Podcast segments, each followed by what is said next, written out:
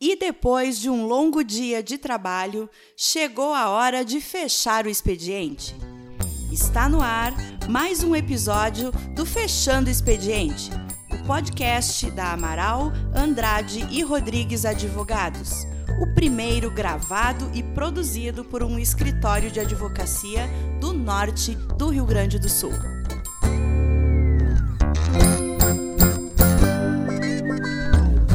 Boa tarde, pessoal. Boa noite para quem já está fechando o expediente, assim como nós aqui no escritório.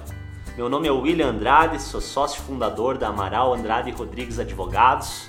Estou aqui hoje abrindo mais um episódio do Fechando o Expediente, juntamente com meus colegas, meus sócios e meus amigos aqui, o Bruno Amaral e a Tainá Rodrigues. Primeiramente, eu queria fazer um agradecimento a todas as pessoas que nos mandaram mensagem, mandaram feedback, comentaram, postaram no Instagram, no Facebook sobre o nosso podcast. É muito importante para nós que a gente está fazendo esse projeto novo, que as pessoas que vocês uh, nos falem, nos, nos dê sugestões, críticas, isso só engrandece o nosso trabalho.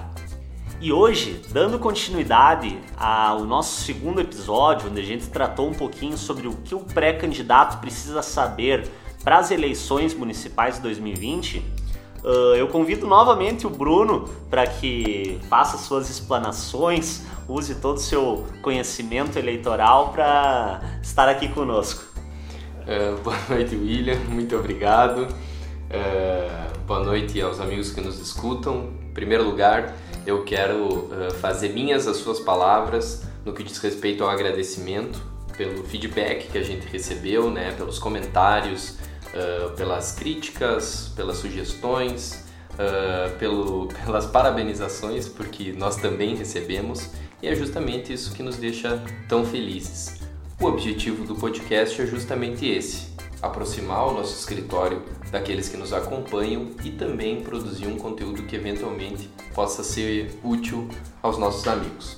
Tainá, no segundo episódio, a gente tratou um pouquinho sobre as datas importantes da pré-campanha e sobre a importância política de se fazer uma pré-campanha bem estruturada. E aí surgiu a ideia de a gente fazer mais um episódio falando sobre as possibilidades né, da pré-campanha. Então a gente vai, hoje a gente vai seguir essa série aí. Boa noite, Tainá. Boa noite, boa noite a todos. Faço as palavras dos meus colegas e sócios as minhas. E de início já vamos com o Bruno aí para ele introduzir esse tema pra gente primeira questão que eu acho que é importante a gente salientar, inclusive a gente até costuma fazer essa brincadeira nas palestras que a gente dá sobre pré-campanha, que é a Bíblia do pré-candidato. Qual é a Bíblia do pré-candidato? É o artigo 36A da Lei 9504. A Lei 9504 é a lei das eleições. Qual é a importância desse artigo? É nesse artigo que, que a gente vai conseguir identificar as ações que possuem segurança jurídica plena para realização em pré-campanha e também algumas que não possuem.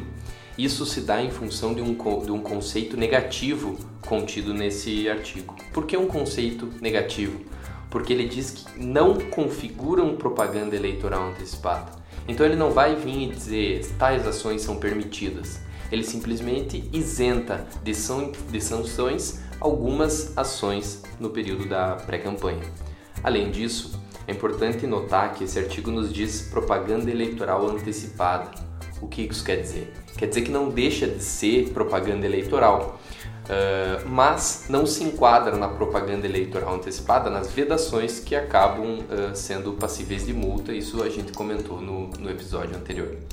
Então quer dizer que a lei eleitoral ela não diz uh, estritamente o que o candidato pode e o que ele não pode fazer.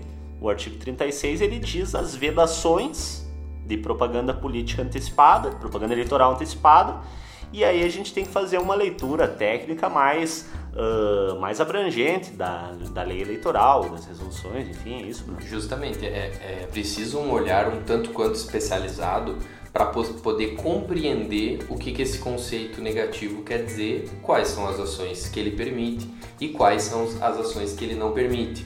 Dentro desse contexto todo, uh, quando no próximo episódio que nós falaremos sobre as redações, uh, vocês vão perceber, os ouvintes vão perceber, uh, que as vedações elas não estão somente nesse artigo 36A. Elas são oriundas, inclusive, de, de jurisprudência do TSE, e aí que é necessário o olhar especializado. É aí que é necessário a atenção contínua, a atualização nesse ramo do direito, que é o direito eleitoral não só para ler esse conceito negativo, mas também para estar tá afiado uh, naquilo que os tribunais estão orientando, né? E Bruno, para a gente comentar com mais objetividade sobre as ações uh, que têm grau de segurança jurídica para o pré-candidato, uh, vamos começar sobre o tempo. Qual é o tempo correto para um pré-candidato anunciar sua pré-candidatura?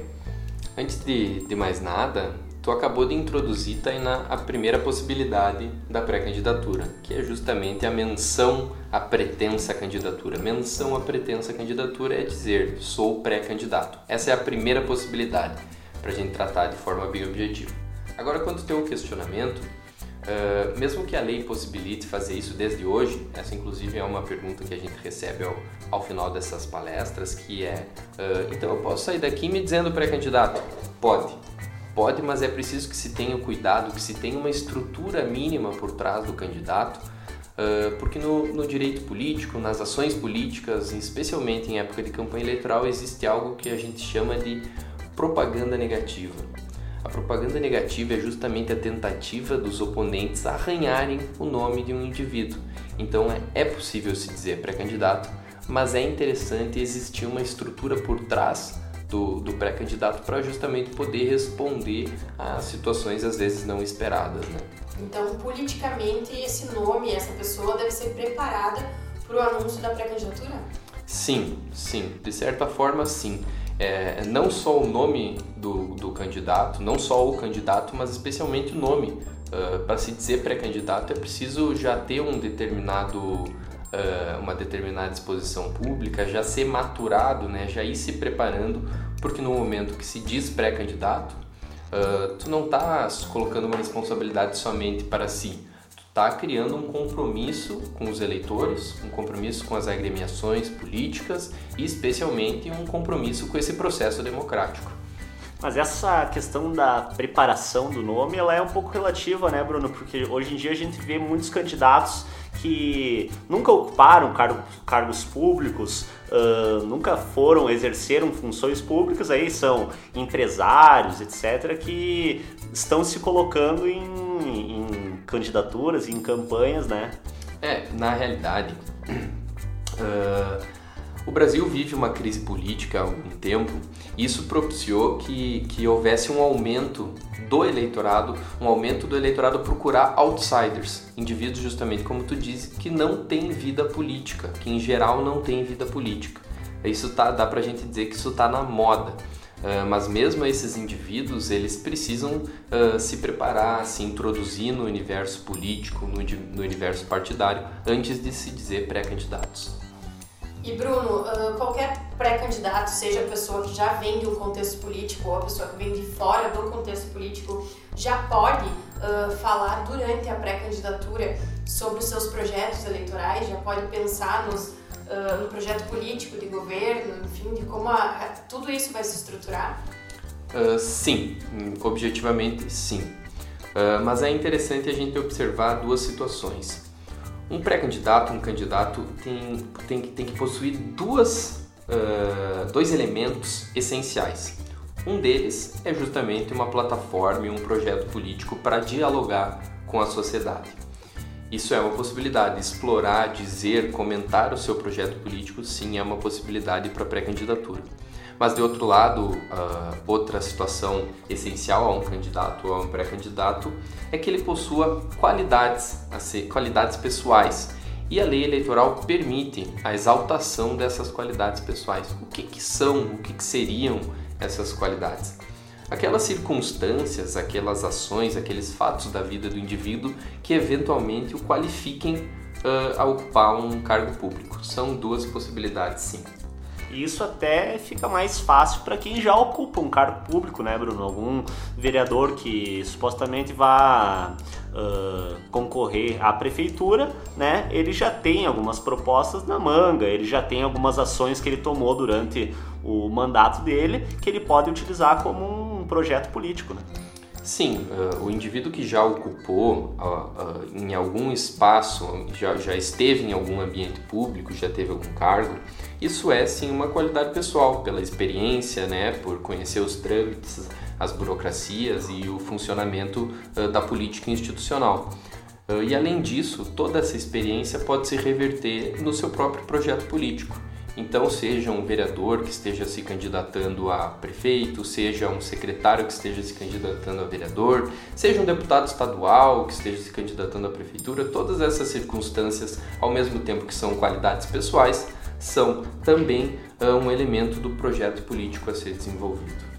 E Bruno, num período tão tecnológico como esse, no qual a gente vive, em que as redes sociais, a internet estão super em alta, uh, o pré-candidato pode fazer, por exemplo, lives no Instagram, no Facebook e ainda falar sobre o seu posicionamento pessoal sobre determinados assuntos nas redes sociais? Uh, sim, para novamente responder objetivamente, sim. Mas é importante a gente tecer alguns comentários. O primeiro dele, a cobertura dos meios de comunicação social dos atos da pré-campanha é permitido mas é necessário que os veículos de comunicação uh, respeitem uma equidade entre os pré-candidatos. O que isso quer dizer? No momento que tu cobre os atos de uma pré-candidatura, tu está se obrigando a cumprir, a, a cobrir os atos de outra pré-candidatura. Uh, não só pelo dever de, de isonomia, mas também para cumprir a função social da imprensa e o seu papel tão importante para a democracia. Nesse contexto, é importante que a gente saliente outra possibilidade da pré-candidatura, que é a participação desses pré-candidatos em entrevistas, em programas, em debates, seja em rádio, seja em televisão ou seja nesse contexto tecnológico da internet. Então é sim possível que o, que o pré-candidato uh, frequente as redes sociais para tratar do, do universo público. Agora, sobre o posicionamento pessoal, isso é interessante consta no, no inciso da lei a possibilidade de, de, de explanar o seu posicionamento pessoal. Eu tenho uma crítica muito particular a esse inciso porque eu acredito que não deveria constar na lei uma possibilidade de, de, de opinar. Simplesmente faz parte. Uma questão democrática, né? É, simplesmente faz parte de um Estado democrático de direito o direito de opinar. Além disso, muito além disso, aquele que deseja exercer um cargo público talvez tenha a obrigação de comentar os seus posicionamentos pessoais sobre a, as questões políticas, né, os, o interesse comum. Mas é outra possibilidade que também consta na, na lei eleitoral. E um questionamento que eu tenho, Bruno, uh, as pessoas que atualmente possuem um assento político, uma cadeira na Câmara de Vereadores, por exemplo, elas podem também uh, explorar esse, esse, esse meio que eles têm, esse assento, para fazer sua pré-campanha? Sim, obviamente é, é necessário muito cuidado nas ações, mas sim é possível. A lei eleitoral ela permite a divulgação de atos parlamentares e de debates legislativos, inclusive quando o indivíduo estiver na tribuna fazer a menção à sua própria candidatura. Obviamente que há vedações que nós iremos tratar uh, no próximo episódio, né? Uh, até não vamos tratar agora para tentar garantir uma audiência no próximo. Uh, mas sim, é possível explorar esse assento no parlamento, não só divulgando os atos, os debates, mas também fazendo a menção à sua candidatura, sua pré-candidatura na tribuna. Então, pra, praticamente não adianta ouvir esse, esse episódio sem ouvir o próximo porque todas as condutas que serão vedadas, elas são vedadas é, uh, nas é. plataformas que a gente está falando nesse, nesse episódio, Exatamente. né? Exatamente. Não adianta de nada ouvir sobre as possibilidades e não ter o confronto com as vedações, porque dentro dessas possibilidades não é um mar aberto. Existem limites e os limites são as vedações e inclusive uh, dentro dessas atividades aqui que a gente está referindo, sim, existem limites e a gente só vai tratar no próximo episódio. Bruno, a gente está em março, então em torno de cinco meses antes de começar a campanha eleitoral efetivamente, né? Uh, e a gente vê movimentações dos partidos aí uh, chamando para atividades intrapartidárias. E como, como que fica essa questão dessas atividades? É possível? Uh, pode convidar a comunidade, só os apoiadores? É, é até interessante tu, tu, trazer esse questionamento, porque é uma, é uma das possibilidades a ser exploradas na pré-campanha, mas uh, eu, eu, essa semana eu escrevi um, um artigo científico fazendo uma breve comparação as, sobre as prévias brasileiras e as prévias americanas, porque a gente acompanhou recentemente a, a Super Terça, né? Mas isso à parte, foi só uma, uma curiosidade.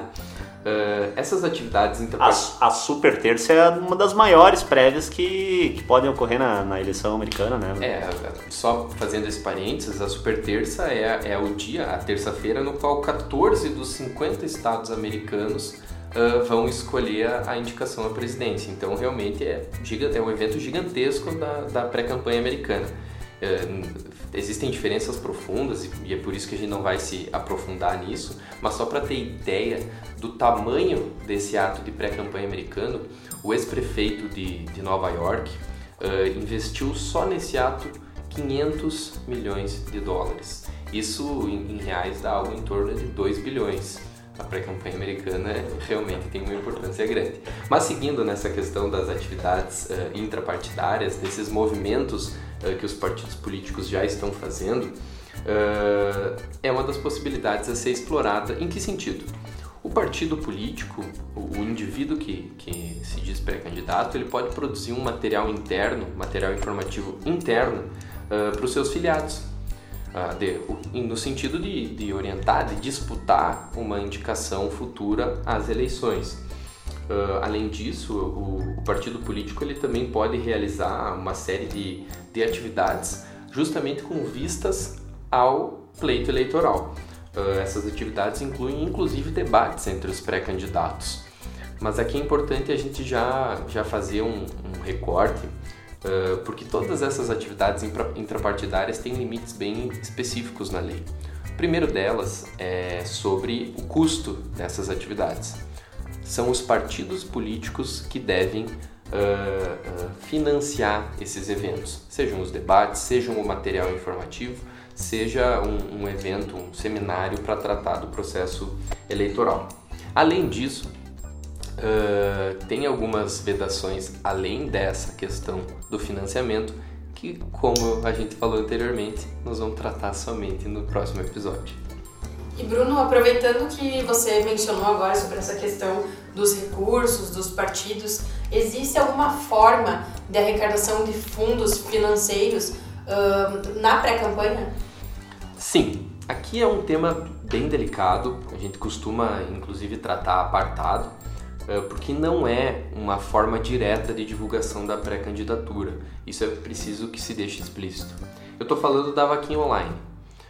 Uh, é preciso fazer uma leitura específica da lei eleitoral, ter uma orientação específica nesse sentido, mas a partir do dia 15 de maio a lei eleitoral permite uma campanha de arrecadação prévia por esses sites, uh, que, que justamente são a vaquinha eletrônica. De toda forma, gastos eleitorais, arrecadação eleitoral só é permitida a partir do dia 16 de agosto. Então, mesmo que se arrecade de forma antecipada esses, esses recursos na modalidade da vaquinha online, eles só serão disponibilizados, só serão passíveis de uso com o registro, com o deferimento do registro da candidatura, ou seja, justamente no dia 16 de agosto.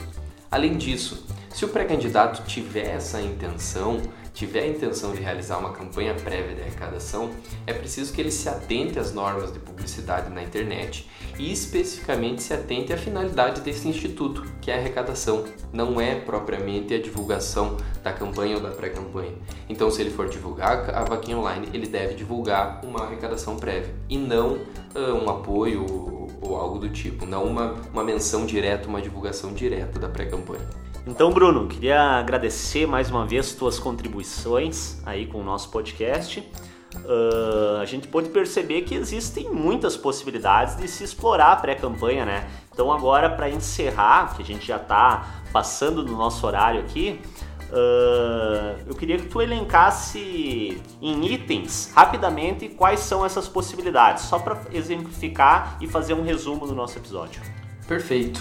Uh, primeira, dizer-se pré-candidato, exaltar as qualidades pessoais, uh, realizar a exposição da plataforma ou projeto político. Uh, outra possibilidade é a cobertura dos meios de comunicação social, inclusive a internet, a participação dos pré-candidatos em entrevistas, programas, encontros e debates em rádios, televisão e também na internet, a divulgação do seu posicionamento pessoal sobre questões de interesse comum, a divulgação de atos parlamentares e debates legislativos aqueles que possuem assento no parlamento, a realização dessas atividades intrapartidárias e, por fim, a possibilidade de se realizar uma campanha prévia de arrecadação de recursos. Então é isso, pessoal. Por hoje vamos concluir o nosso episódio de hoje. Novamente eu fechando o expediente aqui com os meus dois colegas. Não esqueçam de nos seguir nas redes sociais, no Instagram, aar.advogados. Compartilhar o episódio do nosso podcast de hoje com seus amigos, familiares e pessoas que tenham interesse no assunto. No Facebook é Amaral Andrade e Rodrigues Advogados e no LinkedIn também. Até a próxima. Muito obrigado e boa noite. Boa noite, pessoal.